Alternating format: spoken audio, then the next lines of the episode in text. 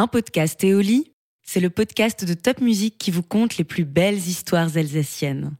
Installez-vous confortablement et découvrez la légende d'aujourd'hui. Top Music. Dans une cruche à vinaigre. Un couple de petites gens vivait dans une cruche à vinaigre. La chose était étrange, pourtant, ainsi elle était.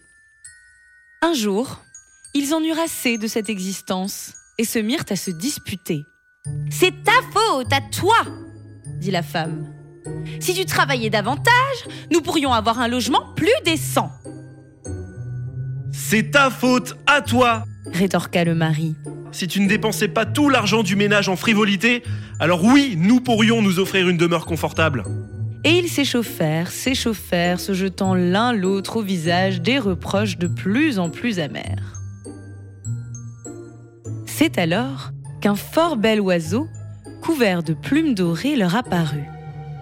Il pencha sa tête sur le côté et leur demanda la cause de leurs soucis. Réconciliés comme par magie, la femme et son mari se plaignirent en chœur, gémirent à deux voix, pleurèrent de chaudes larmes sur leur triste, triste sort. Comment pouvait-on vivre dans une cruche à vinaigre? C'était un destin trop cruel que le leur. L'oiseau doré, entendant ces paroles, leur offrit sur le champ une jolie petite maison, entourée d'un jardin très coquet. Il leur confia la formule magique qu'il fallait prononcer pour l'appeler, si un jour ils avaient besoin d'aide. Puis, tout heureux, il s'envola dans le ciel et disparut de leur vue.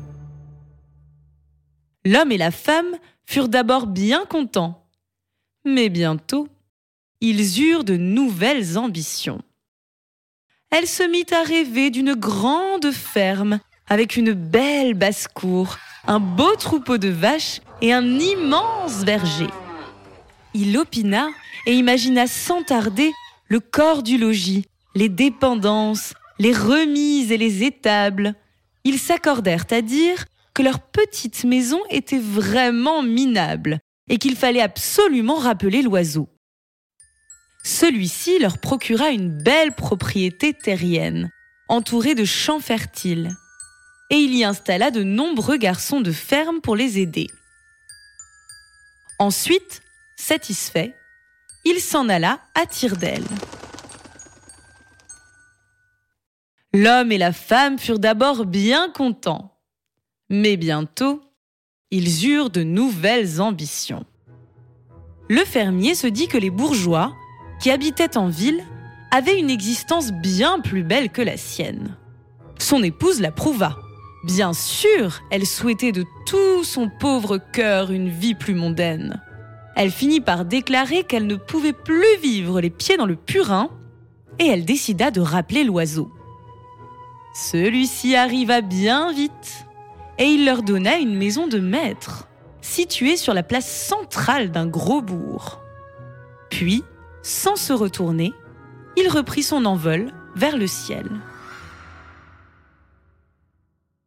L'homme et la femme furent d'abord bien contents, mais bientôt, ils eurent de nouvelles ambitions.